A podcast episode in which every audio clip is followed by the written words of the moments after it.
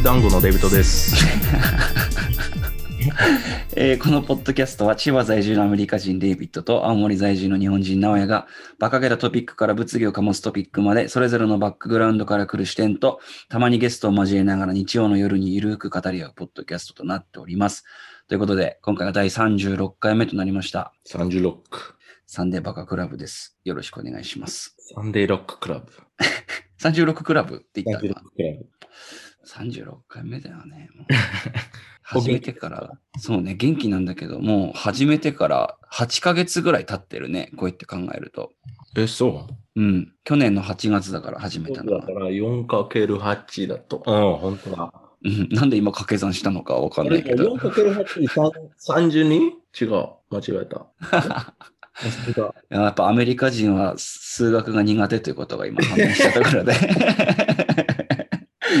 えー早速今日のやつに入っていければなと思います。で、久しぶりにね、サンデーバカクラブ、あの、インスタグラムに質問が来まして。で、まあちょっとその質問についね。これ続く前、あの、うん今、8×4 調べたんだけど、32だから合ってた、俺。8× なんで 8×4 になるの？だって1ヶ月 4, 4週でしょ ?4 週間。うん。だから俺苦手じゃない。その差別やめてほしい。合ってたからさ。あれ？俺間違えた。あ、そういうことか。8ヶ月かける1ヶ月に4回っていうのを掛け算したのね。もちろんだよ。あそういうことかあバカなのは僕でした。ということで。だから花より団子だよ。今のはデビッド・バカだったね。それ合ってない。合ってないと思うう。笑わせようとした。いやー、今日も飛ばしてますね。バカですね、今日も。だからサンデーバーカクラブ。そうね。はい。はい。ということで、まあ質問が来てたので、あそっか。うん。そこをね、ちょっとうん。聞いていければなと思うんですけども。回答しましょはい。えっと、その質問っていうのが、えっと、日本とアメリカでは性教育はどのように違うのですかっていう質問が来てるんだけど、う。俺詳しい、これ。あ、性教育詳しい。なんで今ちょっとセクシーな声出したの？俺詳しいとか言って。詳しいよ。でもこれ気になるよね。確かになんか、その、日本だと、まあ俺の中学校とかの頃で言うと、うん性教育っていうとその体育の教科書に書いてて、うん。女性と男性の体の違いみたいな。なんかペニスと。あ、そうそうそうそうそう。うん。で、何歳ぐらいで毛が生えてきて、何歳ぐらいで初めて精子が出る。中学校？中学校、そうそうそう。あ、じゃあちょっと遅いじゃん。あ、やっぱ遅いって感じる？うん。まあ、うん。俺、小学校の4年生ぐらいから初めて、あの、ああいう、セックス、なんていうの日本語で、セックスエデュケーション。性教育。性教育、初めて受けたのは、えーうん小学校の4年生の頃ですね。へえ。その時の内容はどんな感じの内容だったの？まあ、それ、そのペニスの見た目うん。と、あの、機能、機能っていうか、あ、まあそうだよね。うん、その、つあの、使い方じゃなくて、その、なんであるっていううん教育と、えっ、と、まあもちろん、その、あれ、なんて言えばいいかな？この、いい、ちゃんとした言葉。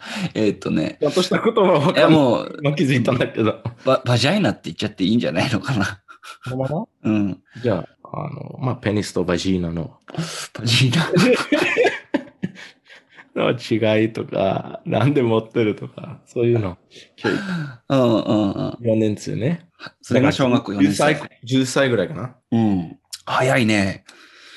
まあでもちょっとあ浅いっていうか、うんうあん。ちょっとしか教えられなかったけど、うん。もう教えられた時も、ちょっと、あのまあ自分で勉強してたっていうか、ああ、そういうことね。ね。うん。まあただ、要は学校で教えられる内容っていう意味でのうん。 sex education っていう意味で言うと、小学校4年生でそういう、まあざっくりとしたうん。 penis as a function みたいな感じのやつをやってたということね。あと、コンドームの、うんなん存在とか、こういうのあるんですよっていう。マジで？うん。えっとね、俺それ全然記憶にないんだけど、俺、超記憶、記憶ある。なんかね、それ初めて見た時なんか面白いと思った。その、まあ一応、その本物見せられなかったけど、写真とか見せられた。ああ、なるほどな。これで、あのーなんていうの、と、あー言葉出てこないんだけど、プロテクトっていうか、えっ、と、妊婦ならないように。ああ、そうね。否認するっていうね。うん。うんうんうんうん。なるほど。で、その後、中学校の1年生また、うん。もう、もうちょっと細かく。例えばなんだけどさ、否認しなかったら、否認しなかったって、コンドームをつけなかったら、こういう病気になるよみたいな写真とか見せられたりした？あの、それは中学校ね。ああ。写真、あその病気のことは中学校。うんうん小学校の頃はもう、あの、その妊婦だけっていうか、その、赤ちゃんの作り方と、うん。あの、その、あんまり早い段、早い年で作ると大変ですよっていう、もううんうんうん言われた。うん。なるほどな。で今ちょっと調べて出てきたんだけど、現状のその日本の性教育、うん。どういうものをしてきたかっていうと、男女の体の違いがさっき言ったやつだよね。デイビッドが小学校4年生に習ったこと。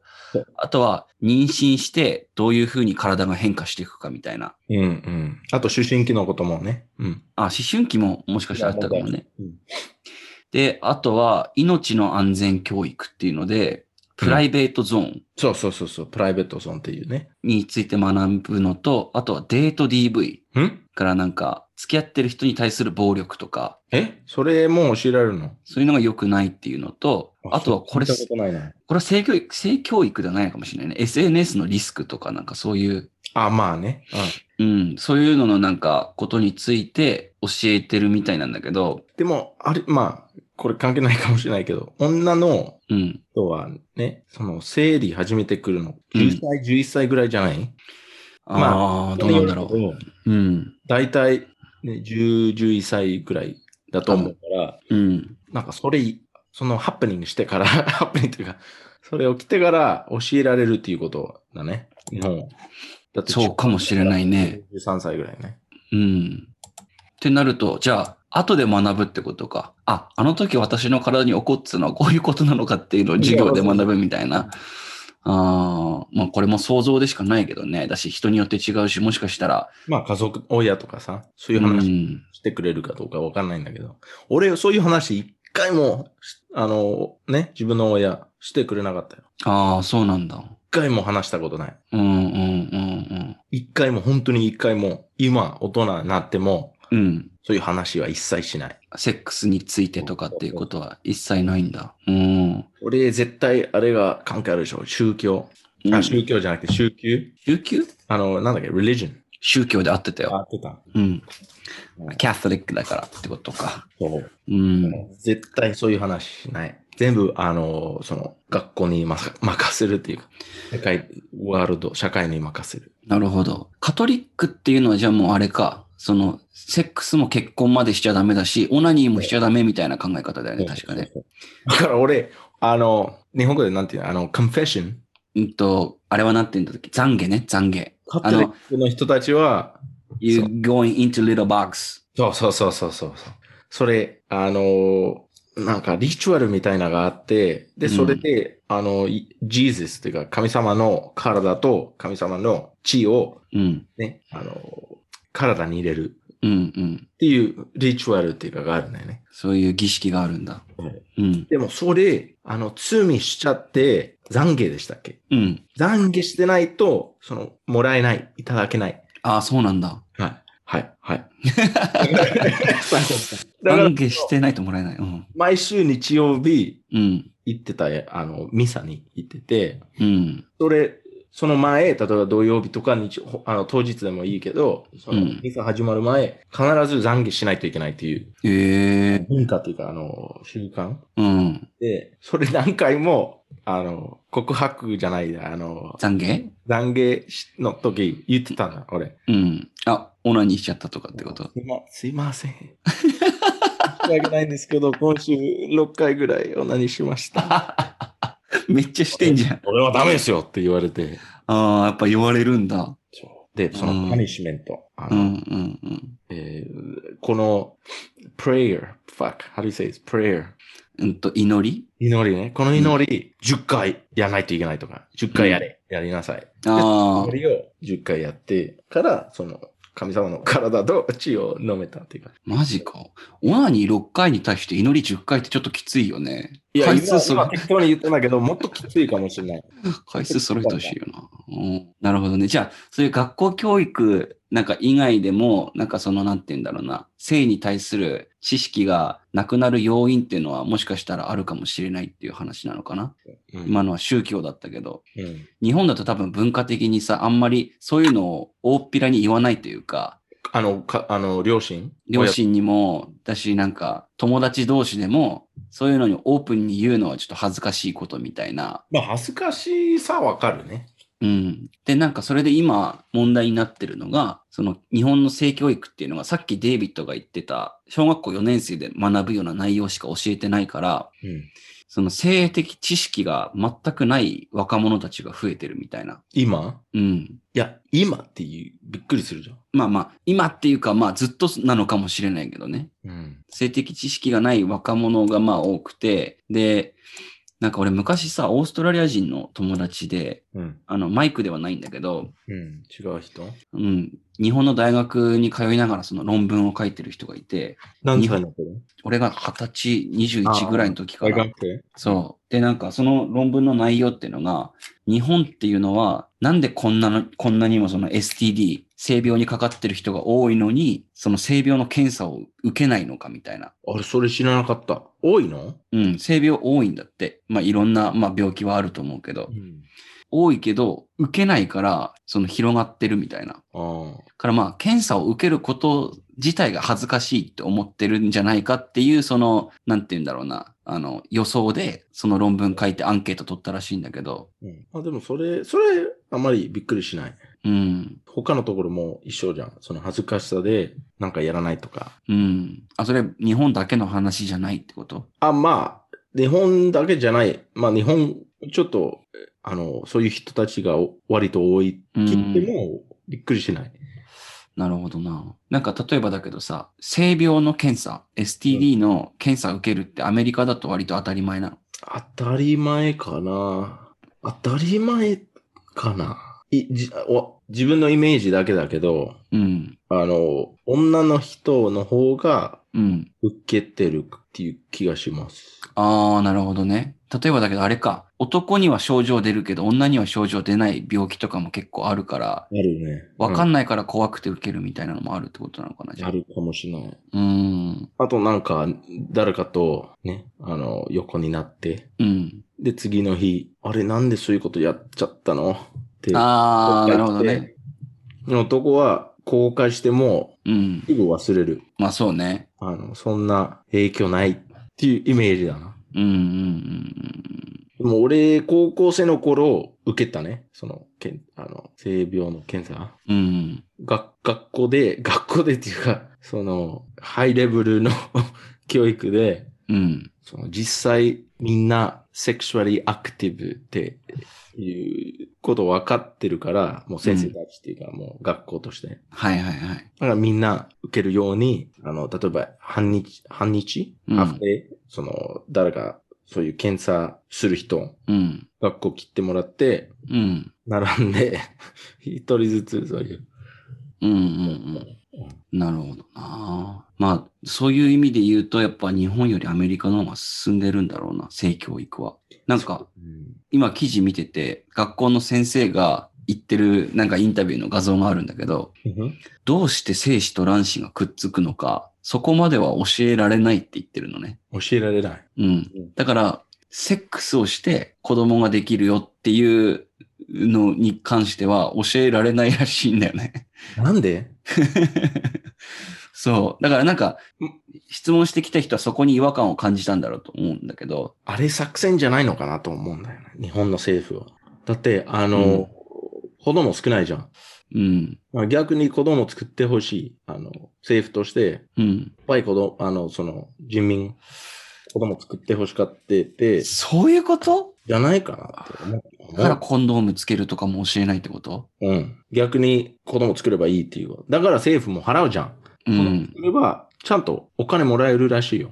マジ？あ、まあまあ、そ、そっか。それ聞聞いたことないんだよ、それ。アメリカで。Now we're officially、uh, Conspiracy Theory Podcast。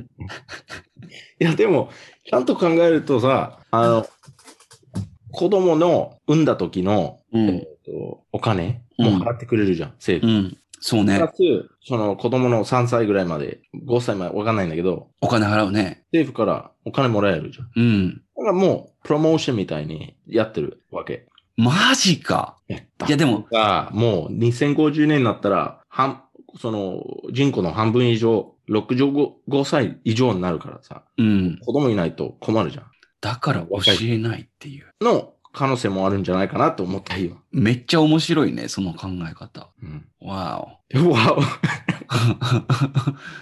うん。だってそれ普通に Google でもうこの時代だと全部検索できるわけだから、そのちょっとセックスってどういうことですかっていう検索すればもう全部わかるわけだから、確かにね、YouTube とかでも調べられるよね、多分ね。うん。うん。って考えると、って考えるとそうか。学校がわわざわざ言う必要がない。そこまで性あの法律的に教えだ教えるべきというかなってないっていうことは、もううんとして教えるべきじゃないっていう思ってるじゃない？はちょっとこれはハッとしたな。で、そ、その違いが大きいと思う。あの、日本だともう政、あの、東京の政府っていうか、あの、国な、国、ん日本の政府決めたことは大体、全部ね、全国うん。同じことやらないといけないっていうことになっちゃうけど、アメリカはもう州によるから、うん。テキサス州だったら、あの、その教育が少ないとか、ニューヨーク州だったら結構、もう今のところはもうゲイとかレズビアンのことも教えてるらしい。ああ、そうなんだトランスジェンダーのことも教えてる。うん。もう州によるけど、うん。日本はテキサス州と同じ、テキサスというかアラバマ州と同じぐらいで。南部のね、うん。カズンファッカーたちとえ、カズンファ 同じかもしれないねア。ラバマからのリスナーがいれば申し訳ないです。すいません。すいません。うん、なるほどな。質問者さんの、まあ、あれに答えるとすると、まあ、日本と欧米諸国にはやっぱり大きく、その性教育では隔たりがあって、日本は遅れてるけど、その理由としてもしかしたら少子高齢化が進んでるから子供もっと欲しくて、あえて教えてないって可能性もあるんじゃないかっていう、デイビッドの考察も交えて、ちょっとね、お答えできればなと思います。はい。はい。ということで、この質問に関して閉じさせていただきます。以上です。ありがとうございました。OK。じゃあ、This is a pen. Ness. まあいいや。えそういうジョークあるの？ないよ、今作った。まあでも、This is a pen で笑うのって日本人だけかもしれないね。それにペニスをつけるっていうね、うん新しい発想でしたね。それ、ディープレベルのコメディ。最後はじゃあ、一旦休憩に入ります。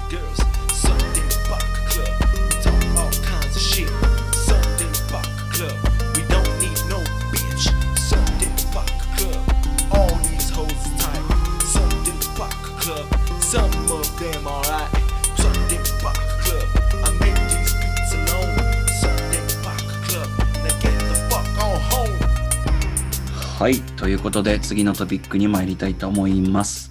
うん。えっ、と、次のトピックはデイビッドからのまあ提案だったんだけど、そう。ちょっといいかな？じゃあ、紹介してもらって。うん。まあ、次のトピックっていうか、無映画のクリシェ。うん。それ通じるかどうかわからないんだけど、うん映画でよくあるけど、いや、よくあるというか、ありすぎ、あの、うんハプニングっていうか、えっとね、一応調べたらクリシェっていうのが、うん。うんと、日本語訳で一番早く出てきたのが決まり文句っていうのが決まりもんそう、のが出てきたんだけど、多分そういう意味じゃなくて、あ、違うもか。うんう、その、ベタっていうのかな日本で言うと。その、めっちゃ見るというか、お決まりすぎて、そうそうそうそう。何回も出てきてもちょっと、ダサいというかな、なんか、まあ、ダサいけど、うん。あの、もう、みんな受け入れてるっていうか。うん、ベッタベタやねとかっていう風な言い方をするうん。のに多分意味としては近いのかなっていうような言葉があって、で、まあそれについて、映画で見るクリシェについて、そう。うん、ああの、簡単に言うと、例えば、ジャンルによって、その、クリシェが違うんだけど、うん、ホラー映画だと、うん、ね、まあ、あのー国の映画によるけどね。うんうん。アメリカのホーラーだと、必ず家族がいる。うん。で、その家族の中で、どれ、誰かの、な一人とか二人、なんか、えー魂、魂じゃないけど、ディーモン、デーモンにうん。やられて、で、それから家族、いろんなトラブルがあって、うん。で、結局、トラブルっていうか、結局、そのデーモンを体から出すとか、あそういう方あ。法が調べて、本で調べて、うん。そういう、それがクリシェ。ロマンチック映画だと、まあ、一回全部うまくいって、一回別れて、で、結局、また、あの、な、付き合い、な、なんていうの、うんま、また付き合い始めて、うまくいく。うまくいって最後はハッピーエンドで終わるみたいな。とかね、それがクリシェ。アクション映画だとね、あの、あと1時間しかないよ、その爆弾、爆発 ああ、確かにね。1秒とか2秒残、残、あの、残ってる時も解決するっていうか。そうね。で、で赤か青かどっちの線切るかってなった時に、それはクリシェね。そう、昔の恋人が言ってたセリフを思い出して、あ、あの時、あいつは赤が好きだと言ってたっつって、なんか赤い方を切って、で、それで助かるみたいな。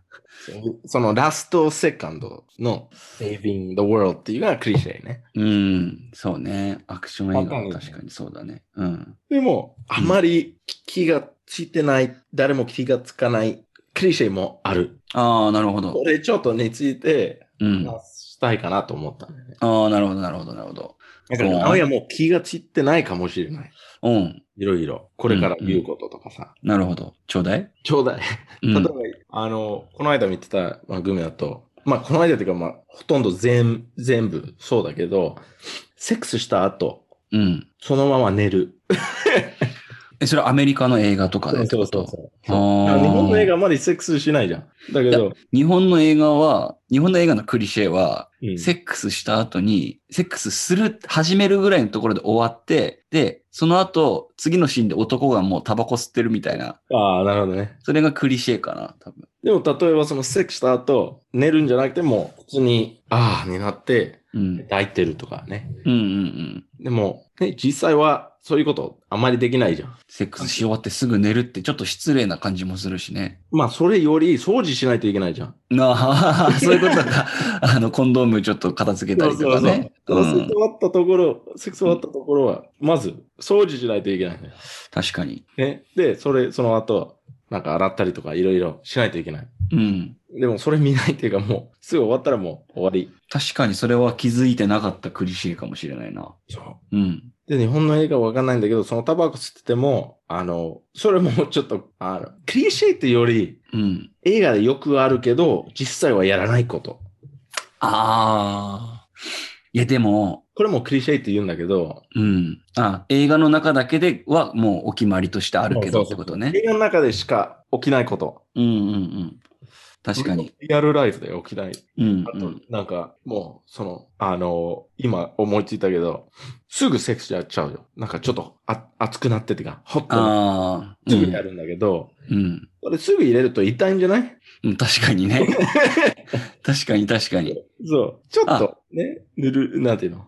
ネバネバになってから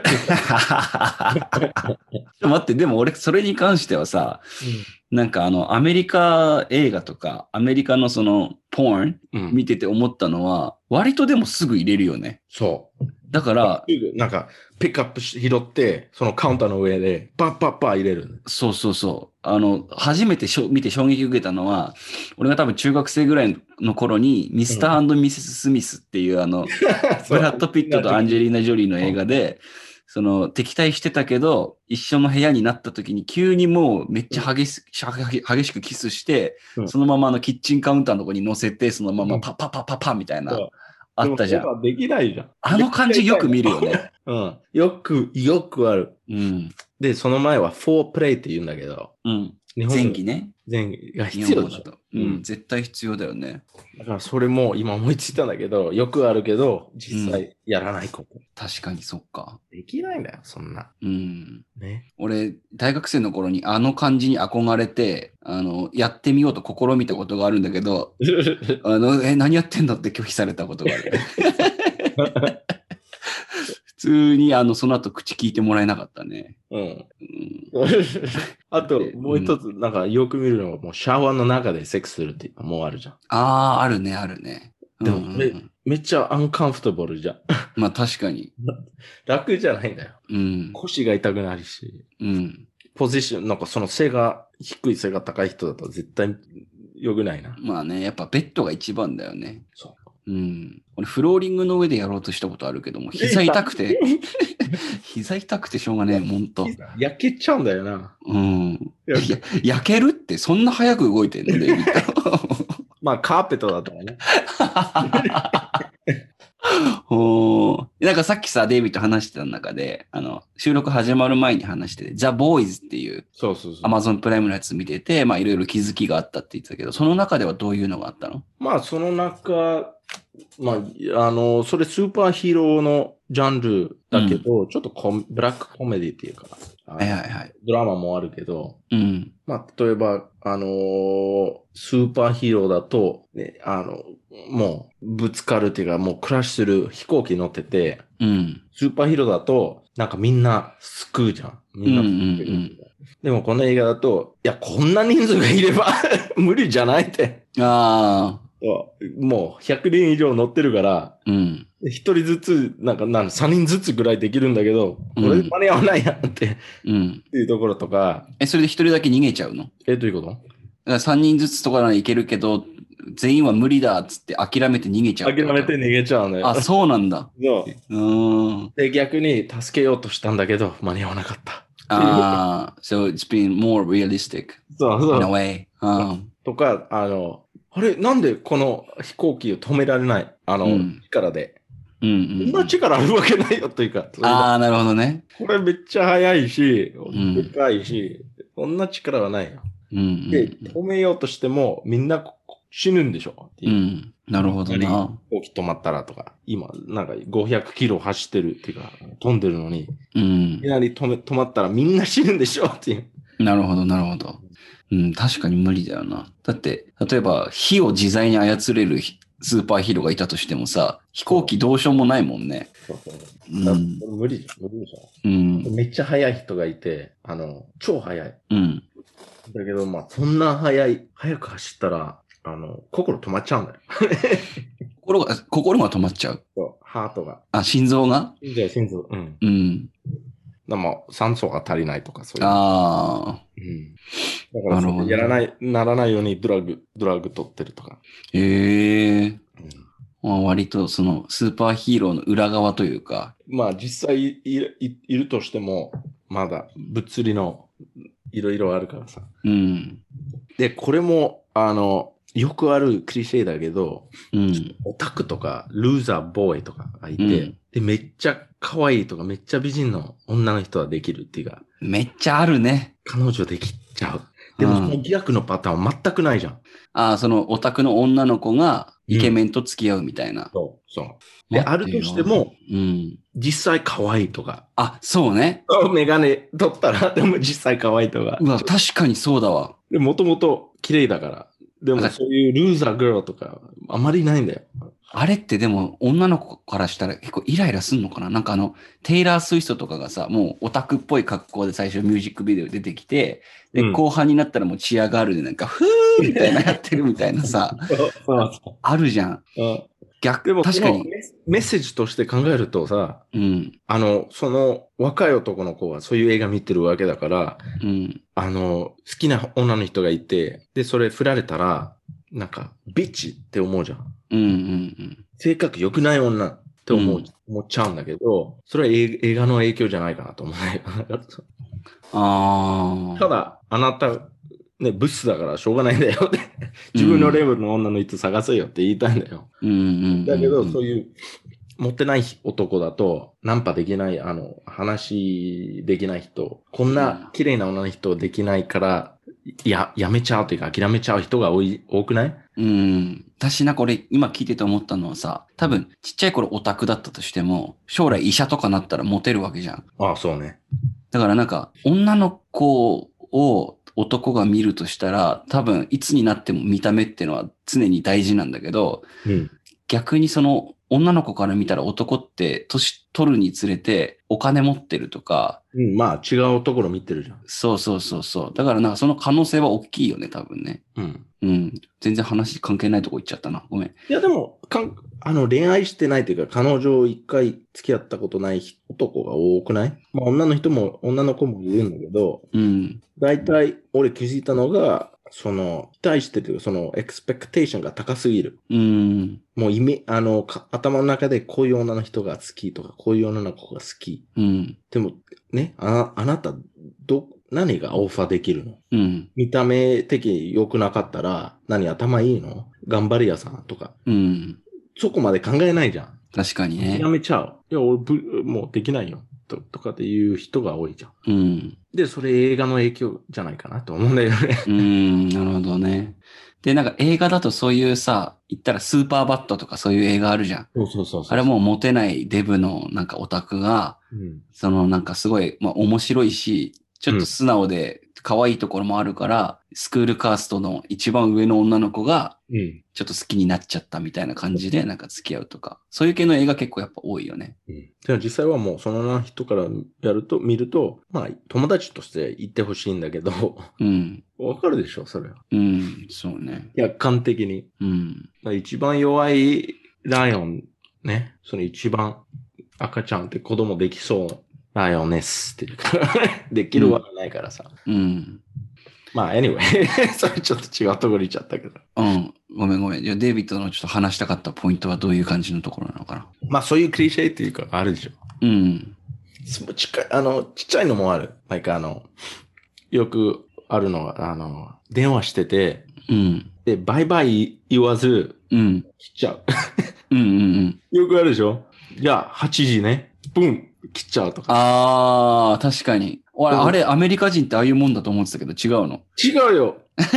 俺、挨拶なしで、挨拶、うん何も言わないで切る人いないんだよ。うん。じゃあねとか、バイバイとか言うんだよ。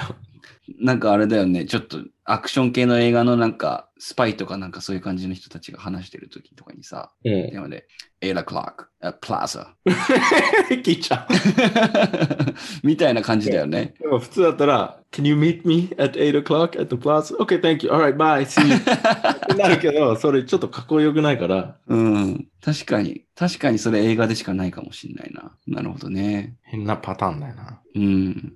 うん。なんかそういうの、日本の映画だと、うん。よくあるのが思いつかない？なんか日本の映画というか、海外のラブコメディうん。日本で、例えば、日本でタイトルをつけるっていうふうに、日本で毎回タイトルつけるんだけど、うん。日本バージョンのタイトルを。ああ、そうそう。大体ね、あの、回数が出てくるんだけど、うん。101回目の愛してるとか、100万回のプロポーズとか、なんかそういうさ、うん。回数をつけるのがなんかすげえ多くて、そう？ん。なんか、う ?3 日間目の愛とか、そういううん、そうそうそうそうそう。7日間の彼女みたいな、なんかさ、そう そういうのが多くて、俺それ見るたびには、これはこういう映画なんだなっていう、あ見る価値のない映画なんだなって思うようになった。もう、それ知らなかったんだよ。それはもう、うん、日本でいうクリシェ中のクリシェだね。100回失敗しても諦めないとか、まあそんなそんなそんなそんな。で、毎年、その女子高生と、その、なんだろう、女子高校、ん女子じゃない、男子高校生のラブストーリーのやつが、毎年違う俳優女優で、うんほぼ同じ内容のやつが出てくるんだよ、日本って。いや、それ、それはそうだよな。日本だと絶対高校ラブとか多いな。そう。なんか、これから売れるだろうっていう女優とか、これから売れるだよって俳優がカップルになってうん。映画出すっていうの毎年やってんね、飽きずに。あれダサいんだよ。あれ何なのって思う。ダサい。ああれ要は多分、その芸能事務所うん。ああ、やってる。が、もう多分、うちの俳優これで売りたいんでっていうので多分やってるんだろうけど、にしても見る人いんのかなっていつも思うけどね。うん。これ気づいたことある？あの、彼女に言ったんだけど、うん。日本の映画の CM、うん。9割ぐらい、うん。泣くシーンが出てくる。あ誰かあ。泣いてるシーンが出てくる。はいはいはい。で、これ一回彼女に言ったら、うん。もう、毎回見ると気がつく。ああ、そうなんだ。あ、本当だって。ええ本当に、毎、なんかその、思ったのが、うん。その泣く equals、いい、上手、ね、演技が。あ、確かに日本それあるかもしんない。そうん。めっちゃレベル低いよね。だとしたら。う。なんか、 overacting って言うんだけど、うん。やりすぎ、あの、その見てる人、あの、感情的にならせること明らかすぎる。うん。その目的として、うん。like too obvious ってこと。確かにな泣くシーンが必ずいるし、あるし、アニメでも、うん。ね、その、雨の中、泣いたりとか、ああ、あるね、ある一人ね。で歩いたり泣きながらとか、結構あるね。うん。9割ぐらいね。9割ぐらい。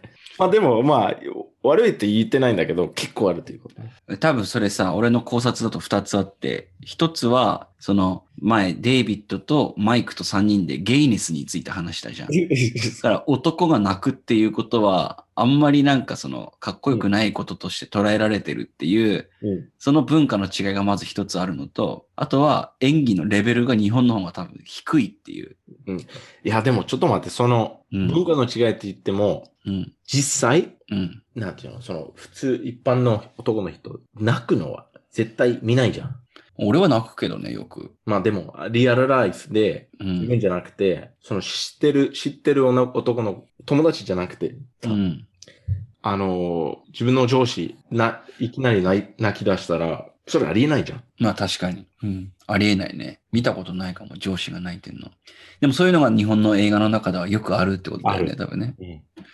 お前は、お前は成功してほしいから。いや頑張ってるとか。to make it more dramatic. ドラマティックというか、本当に起きてほしいことを映画で、なんかセラピーとして、ああ。実際できない、実際あないことだから、うん。もうね、みんな感情的だけど、ストイックっていうか、すあの、感情見せないように頑張ってるじゃん。うん。努力してる。ああ、なるほどもう。映画だともう全部、ビャーすぐ出る。うん。それも、カタルティックっていうか、うん。言葉からちょっとあれだよね。気持ちいい、見るの。なんかさ、俺あと一つすげえずっと前から思ってたことがあってう、ん全然クリシェとは離れるんだけど、うん。なんかその、俺日本の映画見るときとアメリカの映画見るときって、うん。テレビの音量全然違うのよ。テレビの音量。テレビの音量。映画の中で？映画見るときの音量、ああ、はいはいはい。ボリュームが全然違くて、なんでかっていうと、日本の映画だとみんなちゃんと聞こえるように音を言うのね。うん。なんか例えば、二人で部屋で話してる時とかもさ、なんか、でも俺はさ、みたいな感じで言うんだけど、アメリカの映画だと、You know what I'm thinking? みたいな感じの、そ のそういう音量なのよ。なるほどね。だからそういう音音を全部拾うためには、音をめっちゃ大きくしなきゃ聞こえなくて、うん。からなんて言うんだろうな。アメリカの映画は割と本当にリアルに人と人が話してるみたいなうん。感じの雰囲気があるんだけど、日本の映画は結構なんかミュージカルとか演劇を見てるような気分になるっていうか。あそうそうそう。それは絶対ある。うん。それ、その、イマージョンってわかる？あの、わかんない。それを見てるじゃなくて、本当にそこにいるみたいな。うん。ああ、あまりしないんだよな。確かにその臨場感っていうのかな。うん。うんそうに、うん。おそらく、ね、あのーもう、伝統的なあ演技っていうか、うん。そのアーツとして、うん。歌舞伎とか、うん。うん。能とかさ、ああいうの、明らかに何かを見てるっていう、うん。観客、うん観。客合ってるな。観客、オーディエンスね。観客として見てるっていう雰囲気するように、うん。この違が、違がさ、あの、その、ポゼッションというか立場が違う明らかにように、明らかに感じるようにしてるうんだと思うよ。ああ、なるほど。すごい、演技がすごいから、ここ行って、うん。こんな感情も出せる。こんな怒ってる感情も出せる。それちょっと大げさっていうか、あの、強く見せ、見せようとする。例えば、だろう、夏だろなんかあの、なんだっけ？落語とかもやっぱ一人で二つ演じなきゃいけないから大げさにしないとう。うん。伝わらなかったりとか。で、あと、あの、うん一般人使わない言葉ばっかりじゃん。ああ、まあ確かにそうか。うん。だからそ、そこ、そのプロフェッショナリズム見せようとしてるじゃん。うんうんうん。こんな勉強して、こんな学んで、やっとできた人だから立場が違うんだよ。うーん。一般の人じゃないってすぐわかる。ああ、なるほどね。アメリカの場合はいかに一般の人がやってるみたいな感じに見せるかみたいなのが。逆に、その、い like, realistic っていうか、もう、うん。俺の友達と変わんないとか、うん。俺だったらあり得るとか、そういうレベルが演技が、演技すごいと思う。評価されるんだ。評価される。うん。うん、その違いを俺すごい感じてたんだよな。うん。なんか、あり得る、あり得るレベルが大事。うんうんうん。映画見てる、まあ、ジャンルによるけどね、スーパーヒーロー。でも、スーパーヒーローでも、できるだけ普通の人に、その、あの、えっ、と、時期があったじゃん。バットマンとかさ、うん。ダークナイト。うんうんうん。あり得るように作った、その映画ね。あ、あそこがじゃあ転換期だったっていうか、そのゲームチェンジャーみたいな感じだったのかな、うんそのスーパーヒーロームービーの。昔のスーパーヒーローだと、ちょっとダサいって言えないんだけど、まあダサかった。俺に聞いたのね。うん。でも、もうスーパーヒーローだからしょうがない。うんうんでも最近はもう、その、ヒューメンのところ、人間のところ、あなたと同じだよっていう見せようとしてるじゃん。ディレうん。クト、うん。書く人も。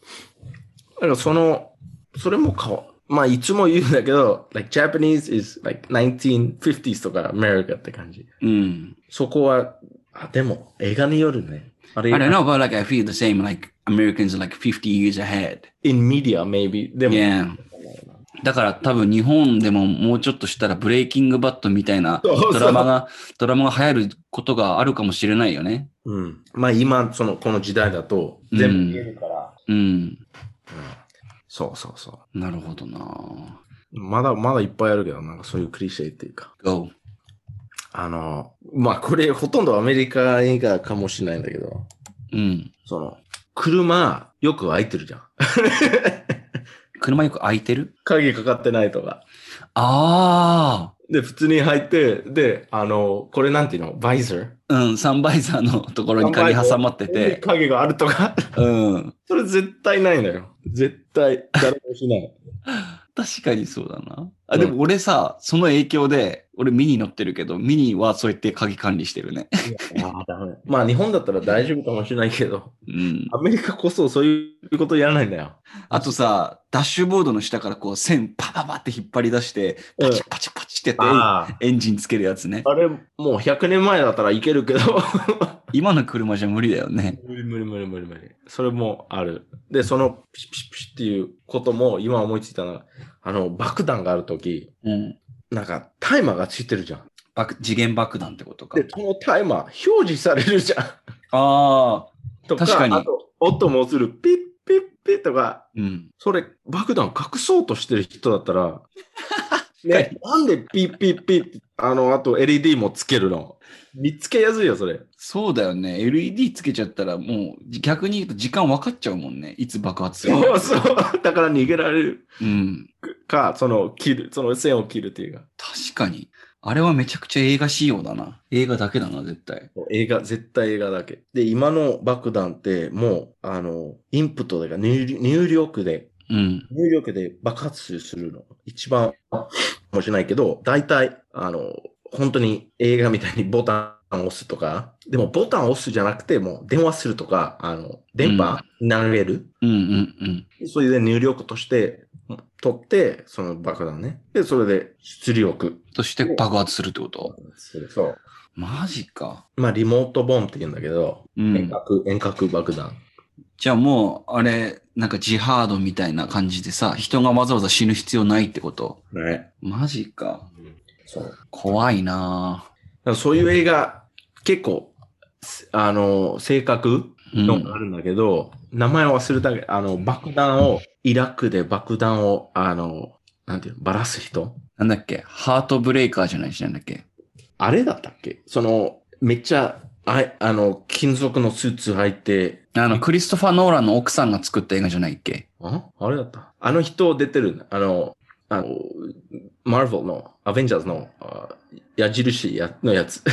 ?I don't watch any of those things. あ、わかんない。No. あれだよ。えーと、めっちゃおすすめするけど。この映画見、見てない人がいれば、今探してるんだけど、出てこない。あ、これか。違う。ハートロッカーじゃない？あ、そうそう、それそれそれ。ハートロッカーだよね。うん。うこれが結構性格ーん。合ってる。そういうやり方。なるほどね。なんかアカデミー賞取ってたよね、確かね。ハートロッカ maybe. うん。ー。うんめっちゃ良かったな。ちょっともう一回見ようん。まだ見たことないからちょっと見てみよう。う。うん。そういうの、アクション映画、日本のアクション映画あんまりないよね。あの、いいの。いいやつってこと、うんいいやつないよね。ほとんどアニメでしょ？アクションだったら。うんと、まあ、バイオレンス映画あ、それが多いよ。はいいのは多いけど、not like, なんて言うんだろう、トム・クルーズアクションムービー type of things, you know? 人人殺し。うん。だから、たけし映画は割とヤクザとかのうん。バイオレンス映画として、俺は面白いと思って見てるけど、でもそのバイレンスからじゃなくても、そのドラマが面白いでしょ？うん、うん、そうね。まあでも、たけし映画はバイオレンスも面白くて、例えばなんかあの、なんだっけあれ。北野でしょ？なたけし北野。そう、きたけし北野の。えっと、あ待って、マジで出てこねえぞ、名前が。アウトレイジだ、アウトレイジ。あ、そうそうそう。俺も見た。アウトレイジとかあれめっちゃ、好きだったよね。う。うんん。たけしがさ、野球しようかっつって、うん。その、めちゃくちゃこれから殺そうと思ってるやつのことを、うん野球しようかっつって、で、バッティングセンター連れてって、バッティングセンターこういうピッチングマシンあるじゃん。ポンみたいな。ピッチングマシンの前に椅子に縛り付けて、うんこうやってやって、そのポンってきたボールが全部顔に当たるようになってて、一日中そこにいるっていうやつとかさ、すげえ面白いなと思って。まあ面白い。それは面白い。うん。全然クリシェじゃないよね。そういう意味で言うと。うん。でも、そういう映画作って、そういうキャラクターやって、うん。結局、バラエティショーで、番組でなんか、うんく。だらないことやっちゃってるじゃん。うん。それなんだと思うじああ、確かにそういう人はアメリカであんまいないか。ゃん。ああ、うん、ないよ。まあ、まあ、あるはあるけど、映画出たりとかするんだよね。コメディとか、いきなり。うん。うん。まあ、なるほどな。ちょっと次は北野武について語ってもいいかもしれないな。大好きでしょ、なんや。俺永遠と語れる。俺もう北野武とタランティーノが好き一番好きだから。あれは、めっちゃいい映画あったよね。あの、ちょっと古いけど、花火？あ、そうそうそうそう。あれはだ。花火最高よね。花火、花火。あれめっちゃ面白かった。うん。めっちゃ面白かった。デイビッド花火見てたんだ。知らなかった。俺見た見た見た。あれはね俺とあれ、花火見た。あとあの、あれ、あれもう大好きだったな。あ、こいつこいつなんだっけ？えーっと、What is it about? 侍の映画。ザトウイチ。あ、そうそうそうそうそう。うん。あれ、なんていう俳優が、あの、What's the guy's name? Fuck. ひろ、ひろよ、ひろゆきさ、あ、さ真田広之ね。うん。Maybe you're mentioning about Twilight Sunlight. あ、そうそうそう、それそれそれ。That's not 北野武 movie. あ違う That- That's, yeah, that's really good movie too. Yeah. そうそう、それ来たのじゃない。北野武じゃないな。あれは、来たのじゃない。あれ山田洋次だったかな。うん。あれめっそれがリアルでしょ？なんかちょっとリアルの侍の感じしたよね。なんかその侍ってかっこいいこんなね、こんな感じの人じゃなくて、本当はもっとあの偉い人がいてその人に使えてる人っていう、そういう意味ではリアルな。政治、政治っぽいよね、侍って。そうね。なんかもう、今日、あのー、なんか市役所みたいなところがあって、うん。そこでくだらないっていうか、積まない打ち合わせがあってとか、そういうの、うん。会議とか、リアル。そうね。でも、そう。じゃあリスナーに今日一本おすすめするとしたらやっぱ、そのトワイライトサムライだね。めっちゃいい映画だと思ったな。ちょっと、あれちょっと遅い、遅いっていうか、あの、スローペースっていうか。うん。スローだけど。で、トワイライトサムライは日本のタイトルで言うと、黄昏せいべあい。うん。黄昏せいべいはめちゃくちゃいい映画だったな。それ、1990年代の映画でしょ？うん。で、あの、女性もめっちゃいいのよね。宮沢りえだったかな、確か。あ、マジ？The, the actress? うん。あのー、妻。妻、妻。うんめちゃくちゃ良かったんだよ。うんなんかちょっと貧乏侍の話かな。そうそうそう。貧乏でいじめられてるけど、めっちゃ強い侍の話。あれはめっちゃアクションシーン本当に一つしかないけど、うん。そうね。でもリアル感じた。そう。なんか割とあれってさ、日本の文化とかにちょっと理解がある人の、ちゃんとした侍の理解を得るための映画として有名な感じがするんだけど、なんか、でも日本人でもわかんないじゃん。侍日本人、確かにね、それは本当にそう思う。うん。うんなので、ロマンチさ、ロマンチックされたから、その侍の時代ね。うん。長かったけど、そのロマンチックのところしか見てないみたいな。うん。で、確かの、ロットゥントマトっていう海外の批評サイトでも、日本映画の中で確かトップクラスだったかな。トワイライトサムライが。トップ10とか？トップ10とかだったと思う。からまあ、海外に評価されてる日本映画っていう意味でも、その、今、リスナー、ほとんど日本人で海外にも興味ある人だと思うんだけど、見とくと、いろいろ話はできるんじゃないかなと思うので、これはちょっと紹介してよかったんじゃないかなと思います。うん。俺、その、日本映画見ようとすると、絶対、あそこ見てるからさ。うん。ロッテントマト。とか IMDB とか、うんうんうん。確かにね。送り人とかさ。ああ、送り人ね。いい映画だよな。いや、よかったね。まあ、あとあれ、あの、なんだ、あの、12、12サムライでしたっけ？セブンサムライじゃない ?7 サムライ12じゃない。うん。その、オリジナルと、もうちょっと最近もあったし、うん最近も見たし、めっちゃよかったな。黒沢明か。うん。うん。そう、やっぱりいいなと思った。うんあるうん。そうですね。だからまあ、海外の人から評価されてるのはこういう作品だよっていうのを知るためにも、ロットゥントマトでジャパニーズムービーズってやってランキング見てみるのも面白いかもしれないですね。そういう意味で言うと。うん。で、最近出た映画の中で、うん。なんかいいのがある？俺、最近え日本の映画見てないんだけど、うん。最近ってじゃあいつぐらいの話？最近っていうか5年、5年以内とか。?5 年以内で日本の映画でいいなと思った映画。ちょっと俺見た映画にアネアニメじゃななくて。見た映画つけてるからね。ちょっと待ってね。うん、俺もうアニメもう見れないんだよ。クリシェありすぎて。What about like Bojack and stuff? ああ、日本、それはアニメだけど、そのライティングがアニメじゃないっていう。うん。あ、そういうことね。じゃあ日本のアニメって意味ではアニメ見れないってことか。そうん。えーっとね、これはいつだ？あ、2016年だからギリギリかな？えーっとね、俺が面白いなと思ったのは、湯を沸かすほどの熱い愛愛っていう映画。う。ロマンチック映画？Not romantic. もう一回、湯を沸かすほどの熱い愛。湯を？沸かす？結構長いじゃん。湯を？沸かすほどのほどの？熱い愛。熱い愛。今調べた。出てきた。出てきた。出てきたけど、熱い愛 .com で。I think it's on Amazon. 熱い愛 .com。湯を沸かすほどのこれ CM か。うん。ちょっと待って、い今 CM を見るから、うん泣くシーンはもう10秒以内出てきた。やっぱりね、何何が出てきた？10秒以内もう、あの、泣くシーン。あ、本当に？そう。ちょっと数えるから、ちょっと待って。1、2。これコメディ映画 No, it's not. It's like human drama type of stuff. さあ、ちょっと待って、これめっちゃ重い。お、4、5、6。まあでも、は、7、死 By the way, I 8、 cried. 9。 By the way, I cried like a bitch when I watched this movie. まあ、I know, but they always do this. 11、12、13。 In just a trailer? Yeah, No shit. I swear. み、見てみ。えっと、予告編だけで11回泣いてるシーンがあったそうです。CM だけ1分 ,1 分40秒の CM で。俺のテアリーが合ってるよ。確かにな。ちょっとそれは否定しないでおくわ。まあでも、いい映画かもしれない。うん。これは良かった。